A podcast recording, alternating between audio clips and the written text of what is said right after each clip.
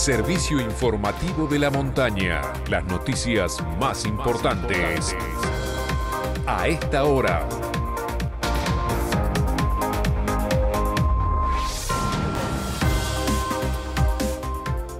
Hora 9 en todo el país. Temperatura en San Martín de los Andes 3 grados. Humedad 71%. Cielo parcialmente nublado.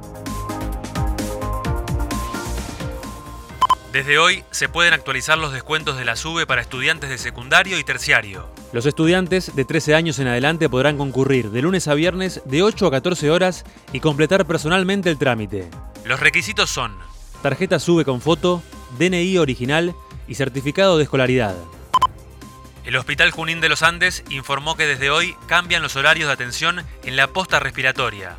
Estará abierta de lunes a viernes de 8 a 16 horas y fuera de esos días y horarios deben comunicarse al celular de la guardia.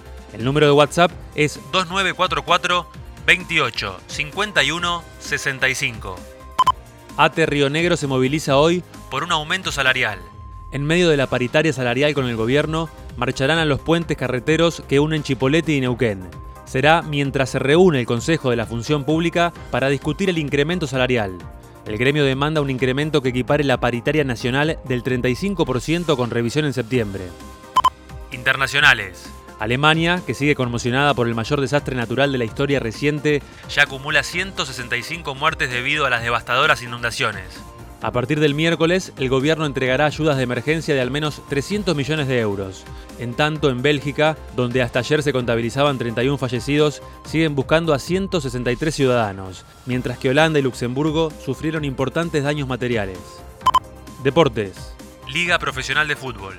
Ayer Huracán derrotó 2 a 1 a Defensa y Justicia. Arsenal y San Lorenzo empataron 1 a 1. River cayó en el Monumental 2 a 1 ante Colón, último campeón, y Argentinos e Independiente terminaron 0 a 0.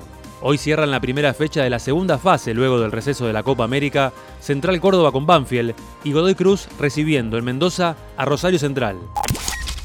Informó para San Martín de los Andes y toda la región. Santiago Frione. Este fue el servicio informativo de la montaña. Todas las noticias en una sola radio. Seguí informado en FM de la Montaña y en fmdelamontana.com.ar.